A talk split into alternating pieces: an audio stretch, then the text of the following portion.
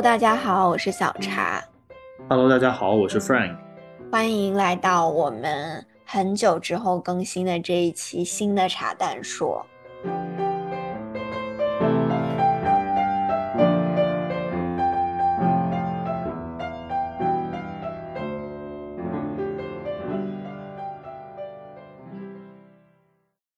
今天这期茶蛋说有点特别啊，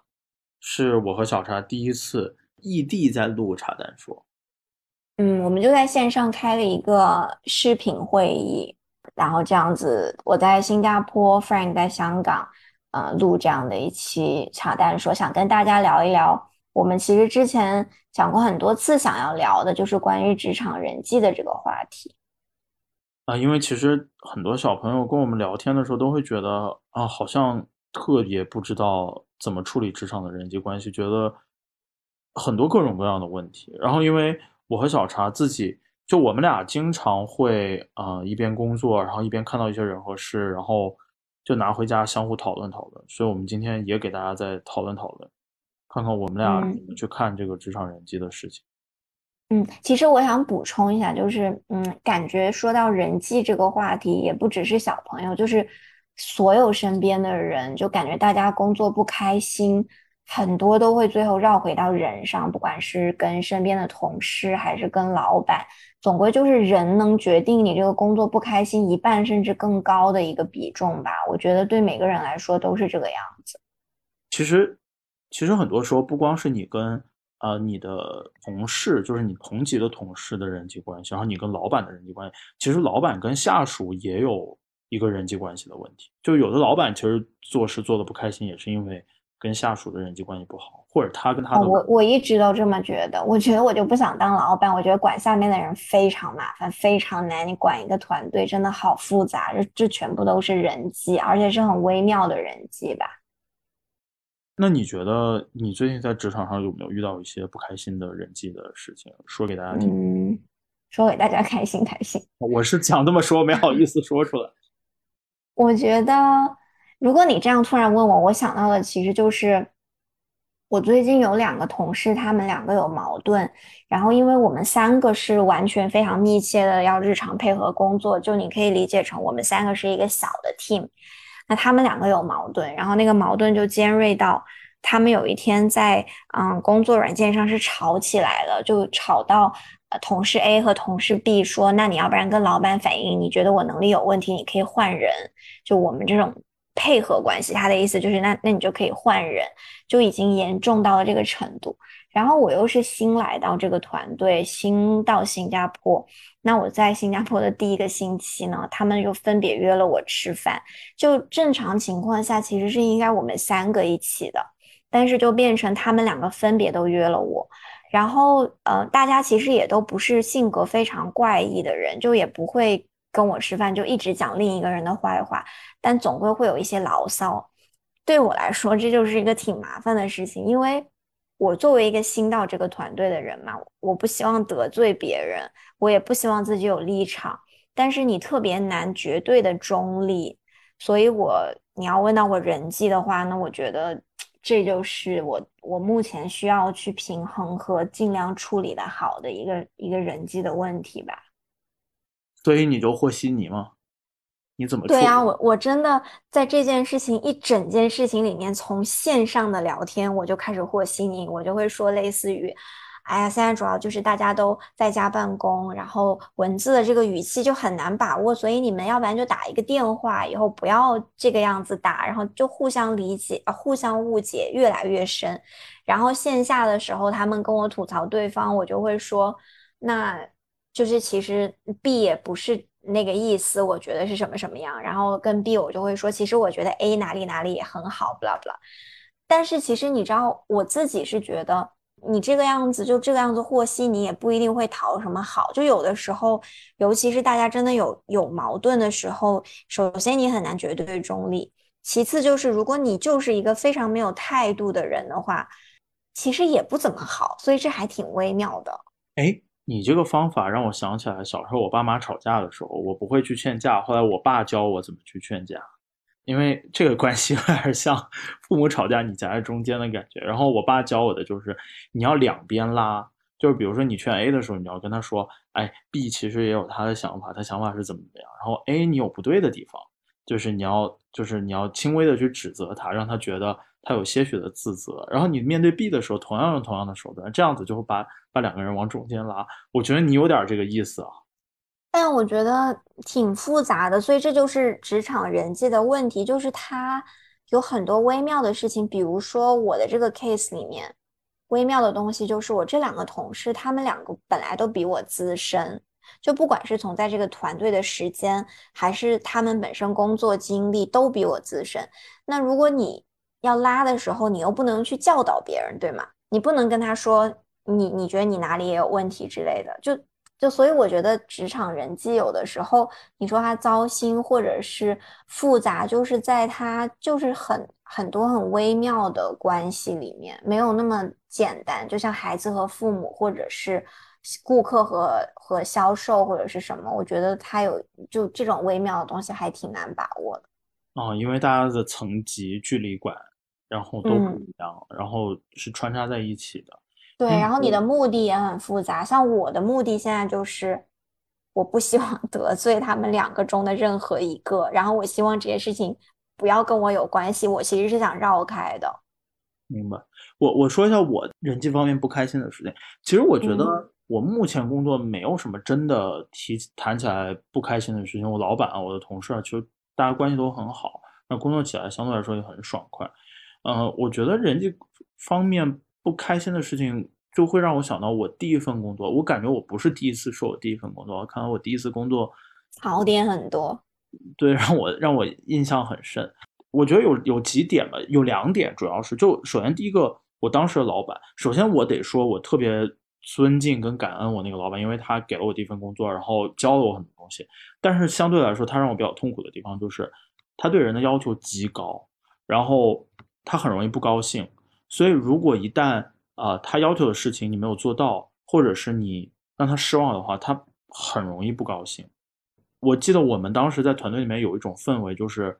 他只要说什么你就不敢说不，或者他给你发微信你不敢不立刻回，就是当时会有一种无形的压力在你身边，所以你整个工作就特别心累。这是一个跟老板的这个关系有一点紧张。然后另外一个，我当时的那个工作环境呢？其实它不是特别应届生呃友好的一个环境，什么意思？就是它不像比如说四大或者保洁，他们就是特别乐于去招应届生，然后给你很多的培训，然后有很多 mentor 带着你去慢慢上手。然后我那个环境基本上，因为我是社招进去，就呃，所以你一进去就是在所有的都是有工作经验的人的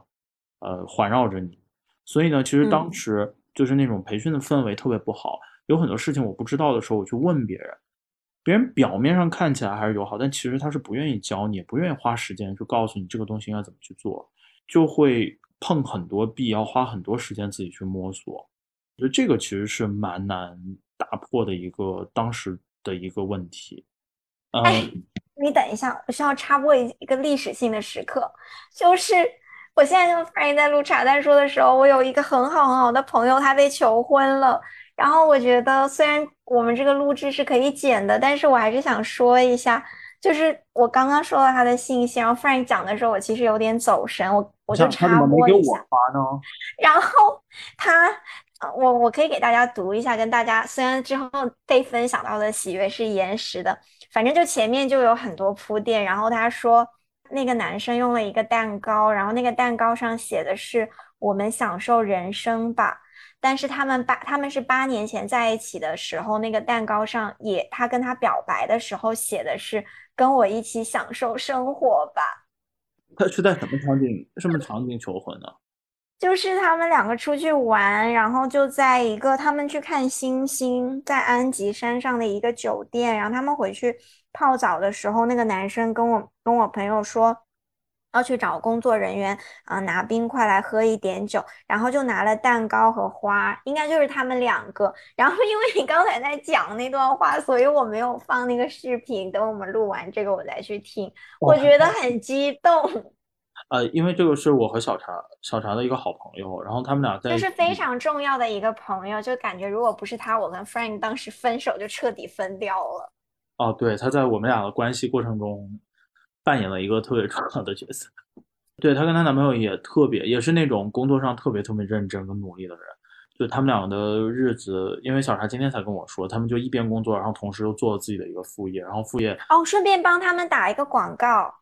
就是他们在杭州的 Frank 讲的那个副业，就他们开了一个烤肉店，我们之后再认真发一个文章吧。但今天听到这一期播客的大家，欢迎去吃，叫哎，不好意思啊，我要看一下，你记得名字吗？呃，我得找一下。看一下，没关系，待会儿待会儿我们俩一边聊，找到了我跟大家说一下。对，然后我最后再 ending 一下这个故事，就我觉得我今天知道这个消息是昨天我跟他在聊天的时候，就我就就讲到了烤肉啊什么什么他们的烤肉店。然后几个月前我跟这个男生聊天的时候，因为那个时候 Frank 刚跟我求完婚。好几个月前，然后我就跟那个男生说：“我说你你的你的烤肉店要开起来了，你什么时候求婚？”他说：“快了，我这不就是在努力吗？”然后还拍了我那个。拍给我那个餐厅当时在装修的照片，然后我昨天跟我这个朋友，就是我我来新加坡，他就问我最近怎么样啊，这些就 update 近况的时候，他我就说他怎么还没有求婚？他说我觉得可能也快了吧。然后他们今天出去玩的时候就求婚了。我今天白天想到他们的时候，我都还在感叹说。就是所有很踏实的去工作和生活的人，就可能坚持一段时间都会有非常非常好的成果。他们两个就是，就他们从刚开始毕业工作，两个人都焦头烂额的。开始，然后昨天我朋友跟我啊 update 近况的时候，他们两个都在工作上要有一个比较大的那种升职，就是算他们工作了几年之后一个很大的 leap 就往上走了一步。然后他们的烤肉店才开了几个月，现在要开第二家店了。他还让我去小红书上搜了一下，看起来就是有点小火了，所以我特别特别替他们开心。我都还在找那个烤肉店。木子哎，我查我找到名字了，叫木浦喜肉堂。木是木头的木，浦是浦东的浦，喜是喜欢的喜，然后肉堂就是吃肉的大堂。在杭州的，在杭州的。对，在杭州，欢迎大家去。之后我们再来写一下他们的故事吧。今天就先到这里。OK，我们回到。我感觉要是听了我们的节目去了，可以让他送个菜什么。哦，这个权利你就留给他们自己吧。行，我们快点快点回来回来。好，我们还是回到我们的这个这个播客。我其实想问你一个问题，就是你有没有想过，职场人际在你的职业晋升和啊整个职场中真的就那么重要吗？就我其实现在经常会觉得。我也会佩服我身边那种，比如说我就有这种同事，他在公司工作的时间比较久，他很懂这个公司的文化和公司的产品也好，这些信息也好，然后他就埋头做自己的事情，他其实不社交，就是他没明显他在公司没有跟任何人走近，只不过大家都公认他做的事情很专业，他工作也很认真，我觉得他其实生存的也很好，所以让我有的时候我真的会想，会觉得。就可能人际没有那么重要呢。我我觉得这个问题是这样，就取决于你到底在职业方向想要以什么样的方式去发展。我我觉得你说的那个同事呢，他所处的职场环境相对来说宽松跟包容一点，所以他即便是一个比较冷漠的人，然后他跟同事保持距离很很远，然后他把自己的事情做好，他也能够升职。那那个职场环境是比较友好。但我觉得大部分情况下呢，如果你是希望你的职业一直往上走，我觉得。有良好的职场人际关系还是非常重要，或者甚至是决定性的一个因素。首先，我得先说明，就是我我说的职场人际关系不是那种大家觉得脑子里面特别油腻的那种形象，然后嘴巴上就嘴巴特别的呃圆滑。我不是说那种，我指的人际关系是，我觉得是两种。第一种是是人跟人之间的润滑剂，就是其实你所有的职场里面，你去做事情都不是你自己能够做完的，都是。去跟其他人一块儿合作去做完的。那如果你在跟同事合作的时候，这个同事对你有一定的了解，或者你们有一定的交往基础，那这样沟通起来其实是更会更顺畅，也会更容易的。啊，然后另外一方面呢，我觉得职场人际关系其实很大程度上就代表了一些信息，因为你每个人都只是做一块儿的领域，或者是一个行业，或者是一个职能职能工作，那你所熟知的专业知识都是有限的。那你认识更多的人呢？他们背后所代表的那些信息啊，行业啊，就是一些你日常接触不到的信息，就是你有一个良好人际关系，相当于会做一个信息交换。那当然，这有可能是跟其他公司的同事进行交往了。但我觉得，就是对于人际可以换来信息这件事情，只发生在像 Frank 这种交流方式的人身上。因为我说实话，我觉得我身边挺多人在。嗯，去很多的跟同事去 social 社交，然后花工作以外的时间去进行交流的时候，我觉得很多都是无效社交，就是可能八卦，然后也没有像，因为 friend 比较特别啊，我跟可我可以跟大家描述一下，我朋友跟他聊天呢，都会说跟他聊天就像在被面试，他就会问很多工作上的原理和逻辑和你的这个行业是怎么运转的这类问题。就比如说，Frank，他周六出去玩，然后认识了一些新的朋友。他回来呢，跟我描述的是，就是这些人不同的工作的意的的形态，都不是那种简单的说，哦，这个人在哪里哪里工作，然后做什么职位，而是说。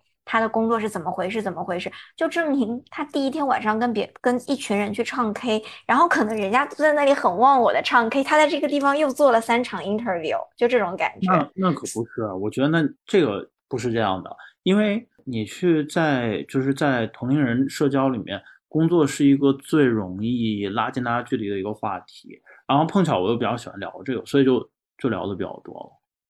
所以那你要这样子说，你会不会觉得？我我也承认啊，我觉得你的确是在这样的方式里面，你你开阔了很多眼界，你也拿到了很多信息和机会。但是你，嗯，那相比较来说，你会不会觉得，如果是本来比较内向和不善交际的这些人，他们其实在职场的社交上天然就是比较吃亏的呢？哎，其实你问这个，我我想稍微拓展一下，我觉得，嗯，在职场上不是说交际能力更重要，而是沟通能力更重要，就是。呃，我们老说什么叫沟通能力？沟通能力，沟通能力不是说你跟别人当朋友这种叫沟通能力。我觉得沟通能力就是在恰当的时候说恰当的话，然后能够推进事情跟保护自己。我觉得这个就是沟通能力。这境界，你这境界概括的真的太高了。我觉得你要不然举个例子吧。就我觉得这这个太难了。就恰当的时候，比如说我经常说话，你都会觉得我不会讲话。对吧？然后，但你，但我觉得你的不会讲话是处于人际关系里面的那种不会讲话，就就经常讲一些嗯，有可能会让别人觉得很尴尬的话。但是你在工作场景下，我觉得你的沟通能力是非常强的，因为你会特别擅长去抓呃问题的核心，然后你知道怎么去推进事情，然后怎么去保护自己，然后怎么去跟老板沟通、跟同事沟通，就是你特别能抓到重点。我觉得这个。讲起来感觉太高深了，但如果要让我概括一下，我我我其实在这上面这方面啊，的确没有吃过亏。那如果是这种职场上这种人际啊，然后你又不是那种绝对外向，像 Fran 说那种很油腻，然后特别会交际，但是同时还能保护自己，我觉得比较简单的我的做法呢，就是目的性强一点，然后少说一点。简单来说就是这样。目的性强一点，少说一点。就是你要想清楚我的目的是什么。就如果，就比如说回到我最早跟大家说，我现在职场的这个人际让我想到的这个困境。那，嗯，其实同事 A 和同事 B 他们两个都会讲对方的坏话。如果我把同事 A 讲同事 B 的坏话告诉同事 B，其实在某种程度上是可以拉近一下我跟同事 B 的关系的。但是我不会做这件事情，是因为。因为我觉得我的目的是让他们和平一点。那如果我让他们和平一点的话，我把这种不好的话传到对方那里，这完全就不会达成我做事的目的。所以我就会觉得跟朋友的交往更多时候是随性的，就是为了开心，然后我要表达情绪。但是跟同事和职场上的社交，就是要想清楚我的目的是什么。有的时候如果没有目的，我觉得就不要讲话。你这个例例子举的不。我想再给大家讲一个我看得到的一个例子，就是也是在我第一份工作中，然后我有一个同事，就是他特别不擅长说不，然后所有人就是他所有问题来的时候，他都会不说话的，然后默默承受，就老板说的他也他也 take，然后同事给他堆就是甩锅给他他也 take，就他特别不会说不这个，而且他特别不会 defend，就是呃给自己找理由，然后呃保护自己，所以就导致了他在职场上就变成了一个特别容易被人欺负，然后升职就特别慢的一个。所以我觉得，嗯，因为我见过很多职场上的人，就是很容易逆来顺受，就特别不会去保护自己。啊，我觉得这种也是可能，我觉得也是沟通能力上的一种缺失。哦，那我觉得我就是一个在职场上，包括生活上一样，我特别敢拒绝别人。嗯，有的时候我反思这个东西啊，尤其是在工作环境中，我觉得我是受益于我的声音，因为我的声音其实说实话呢，就是我的音色是有一点嗲的。嗯，虽然我语气其实不嗲，我自认为是这样。那我在工作中有的时候，我其实是内核是非常坚定的 say no 的时候，但是因为我的声音是这样的，所以听起来就不凶，所以就会变成我的态度是很坚定的啊，信息是很坚定的，但是态度是比较软一点的，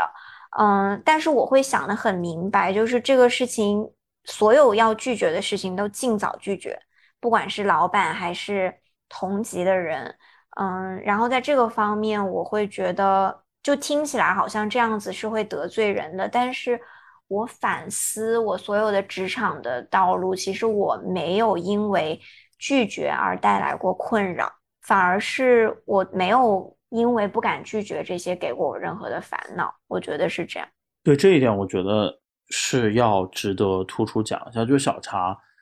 特别。他不是说会拒绝人，但是他能很早的就把事情拒绝掉。如果他认为这件事情不合适的话，就是他不会觉得，呃，我可以拖一下，或者是我们到时候再看看，呃，因为他知道越拖事情就越难脱手，所以他一旦觉得这件事情不该他做，或者是呃他不想做，他就会特别早的就提前的就说 no，然后又碰巧在他的工作环境里面。就老板相对来说不是那种强压式的他工作态度，所以还算尊重小陈，所以我觉得他因为这样 say no 的工作态度，反而获得了很多收益吧，对吧？嗯，我还可以给大家一个小技巧，是我现在我突然想到的，就是我自己也会这样子啊，就有的时候你要拒绝一件事情的时候，我我举个例啊，比如说今天我其实去打疫苗了。嗯，然后因为很多人都会说我我打的这个我选的这个牌子的疫苗就会有很大的副作用，就会可能会发烧什么的。然后我就知道，如果我今天去打，可能我明天或者今天晚上就开始有反应，甚至到后天，那我就会提前跟我同事讲，其实我今天我们周一会去安排这个星期的一些事情嘛，然后有一些事情已经安排到我头上了，而且我看到会议邀请已经发到周三呃周三了。我就已经今天告诉了他们，说我有可能会有反应，所以周三我应该要请病假，但是我会把什么什么做好。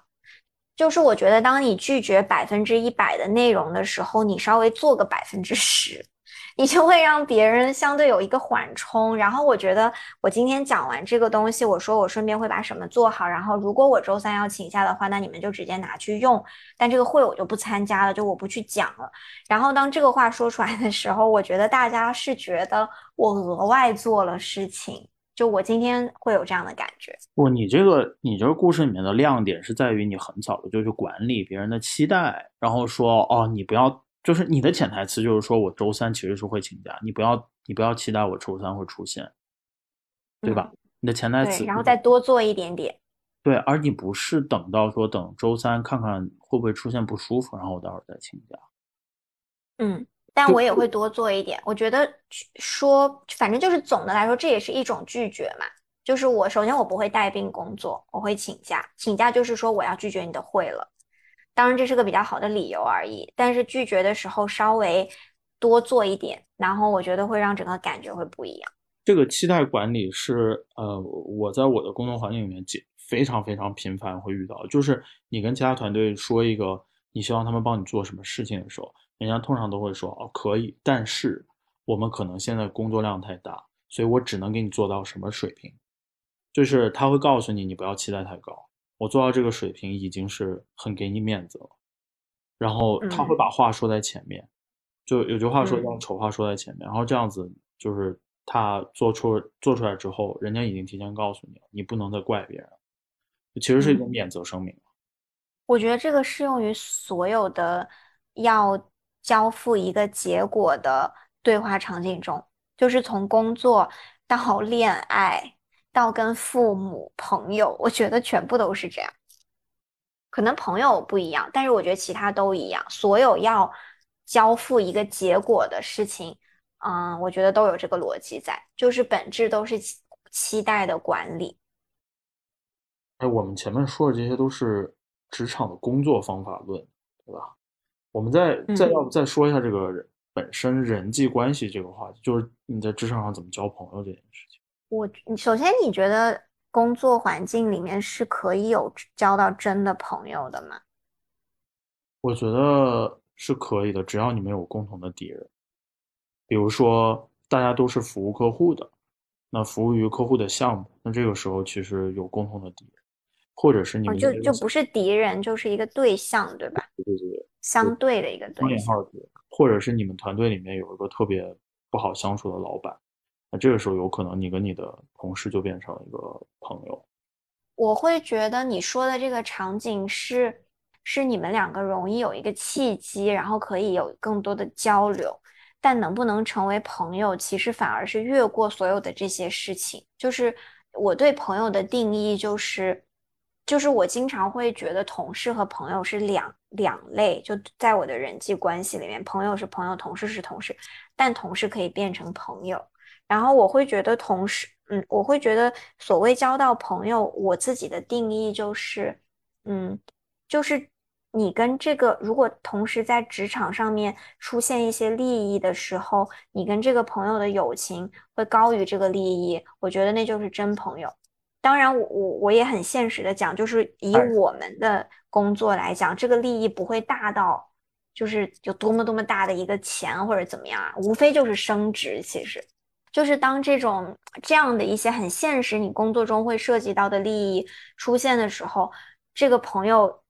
他会远高于你跟他的感情远高于这个，我觉得这就是朋友。但是。如果有的时候因为一些利益，比如说你跟别人的关系，或者你跟老板的关系，嗯，你并不会完全站在他的角度去告诉他，甚至有时候你可能自己会有一些利益上的风险，比如说可能得罪一些重要的人呐，或者是。就类似于这样的一些吧，那我觉得这就只是同事，即便你们能讲再多的八卦和共同去讲一个人的坏话和面对一起很难的 case 去一起完成，我觉得那都只是同事，只是关系远近的同事而已。就是朋友的这个层次是不一样。我我想跟大家说一下，其实小茶还有一个，我觉得是一个比较大的优点，就是他特别会认怂，就是他心底里面真的也是认怂，就是他在。很多方面，他深知自己不如别人，所以他就特别愿意承认这个这一点。嗯，那我可太愿意承认了，这是从我大学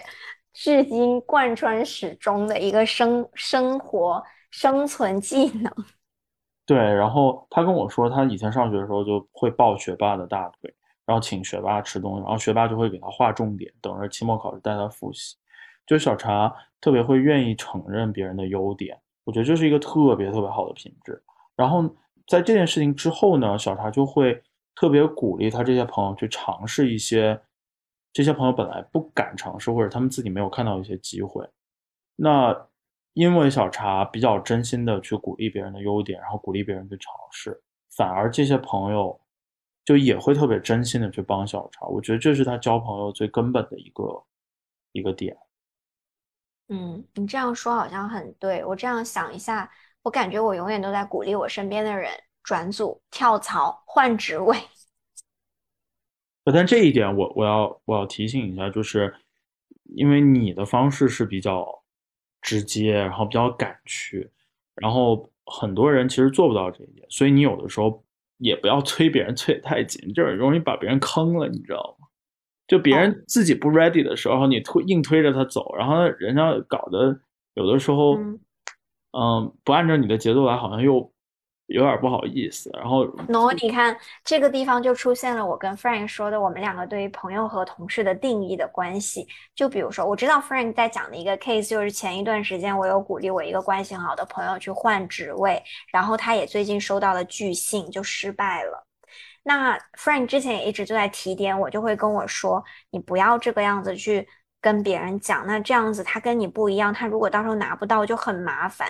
但是在我心里，我就会认为他已经是我的朋友了。然后其实他清楚我的用意，我也很清楚自己的意图。我们所有都是为了让他能有更好的啊下一步的发展。所以我觉得我非常肯定的呢，就是他在失败了之后，从他的内心来讲，他还是很感谢我。从我的内心而讲，我还是很替他骄傲。我觉得你总要迈出这一步的。我分享一个我的做法，就是我会认为，啊，尤其是在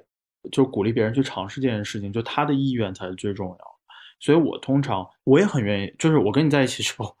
我确实觉得鼓励别人是一个很好的一件事情，所以我也变得特别特别愿意鼓励别人。就今天我还在鼓励一个朋友，我会帮他做一点点事情，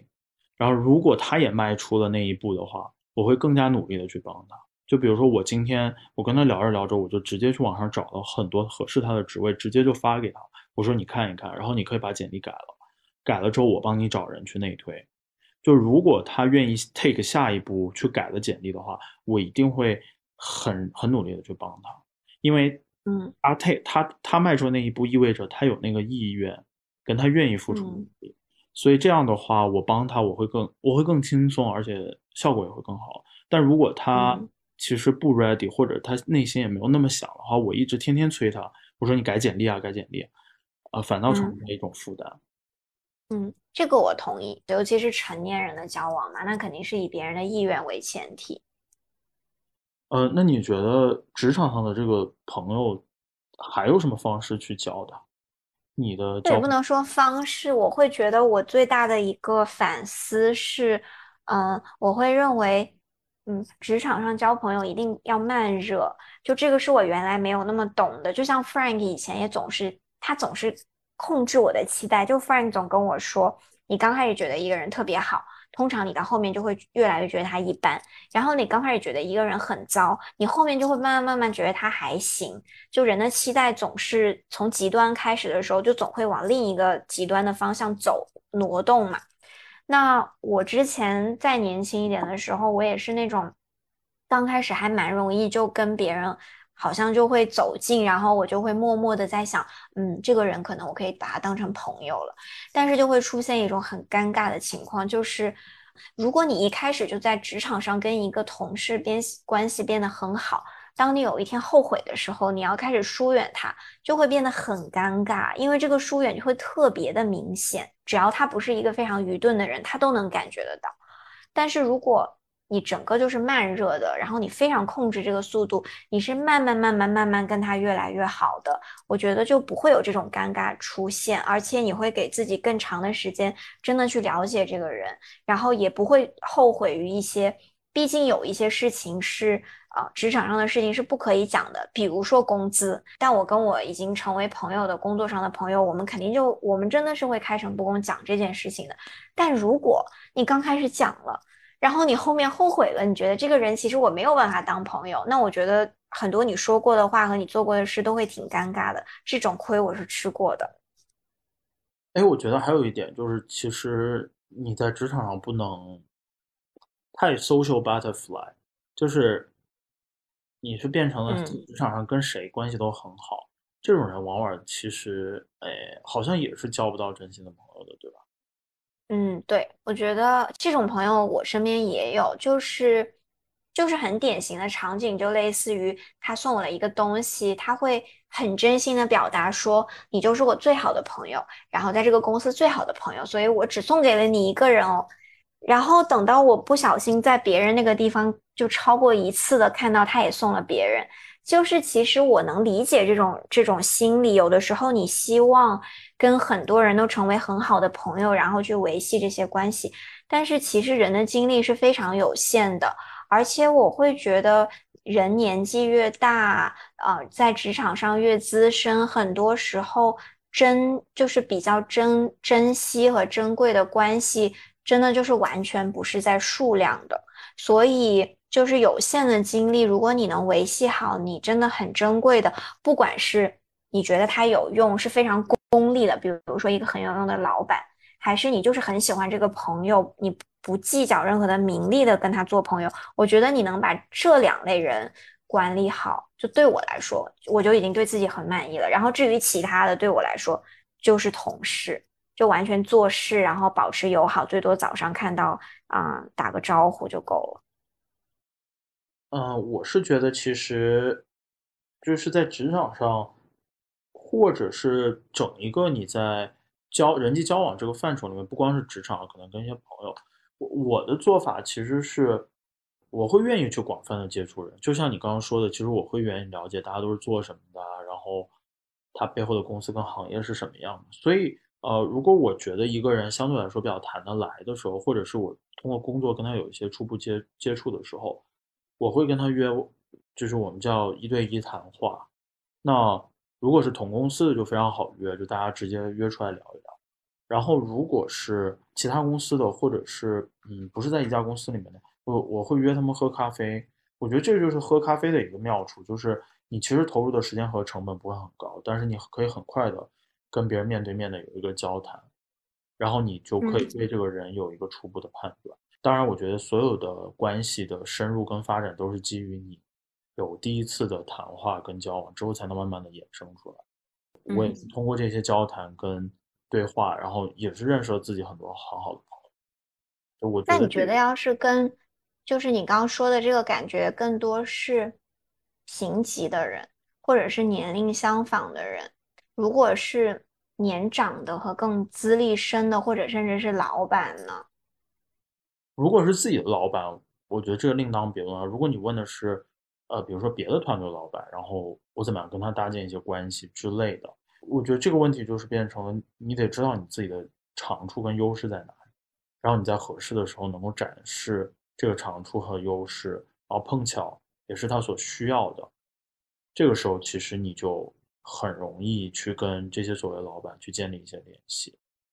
比如说，我给你举个例子，就是，呃，我现在公司里面有一个同事是做管理咨询出身的，所以他用 Excel 表做数据分析特别厉害。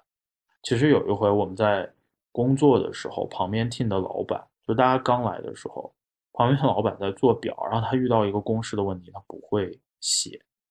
所以他当时就周围问了一圈，说谁做 Excel 比较厉害，然后大家就说哦，那个同事他比较厉害，所以他当场就给那个老板解决了这个问题。那从那个之后，他们俩的关系就会就不能说关系会变近了，但起码那个老板马上就记住他了。啊，我给大家再举个例子，就是我个人例子，因为我比较喜欢踢球，所以我在之前那个公司旁边团队的那个老板也很喜欢踢球，所以我也是因为踢球才认识旁边团队那个老板，而且跟他关系也不错。我觉得就是有一些你的优势在合适的时候能够巧妙的展现出来的话，这个大家会比较记得你。我觉得在说到和老板和上面的这些人相处里面，嗯，最重要的一点是大家也都很怯于去做的一点，就是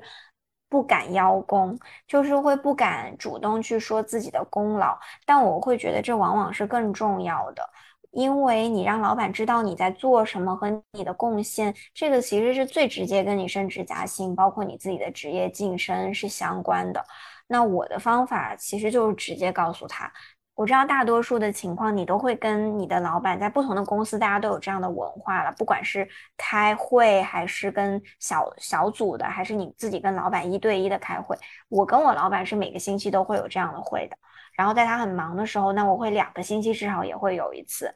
我会提前准备好，我要告诉他我做的什么。那我自己觉得一个比较比较巧妙的方法吧，这个也是我之前跟就是非常困困惑于怎么样可以让老板记住自己做的事情的这样的一个同事讨论出来的。我通常会跟老板说我在做什么，然后我一定会在比较重要的事情里面给他分配一个任务。我说的分配任务就是需要他帮忙。就是我也有一点需要你去帮忙，比如说需要你去向上级反映的，或者需要你去帮我要什么资源的，或者我什么这件事情卡在了哪里，我会尽量想一个也要让他有一点参与的事情，然后我觉得他会更容易记住我在做什么。就这是我的方法。这个方法，这个方法非常好，但是但是不能给他没事找事儿，一定是哦，那肯定啊。对，但这方法真的非常好，这是我这是你之前没跟我分享过的。这样吗？这让你苦了很多年。我觉得不不不，我觉得敢于让老板帮你去做事，这个还挺重要。就是你能合理的向老板提出要求。那我觉得一个好的老板理理论上就是帮下属去解决一些他们解决不了的问题的。那如果一个老板他做的事情，他一定会想他自己做的这件事情也不能被埋没，所以他会变相的帮你去把这件事情这个故事讲的会更加的完善。我觉得你这个方法。理论上来说是非常好的一个方法，嗯，但前提是你老板是想做事的人哈。如果他是想搞事的人，我们今天就没有办法讨论完了。对对对对对。那今天我们哎呀七嘴八舌的讲的也差不多了，今天要不咱就先这样。那我们今天就先聊到这里，我们下一期再见。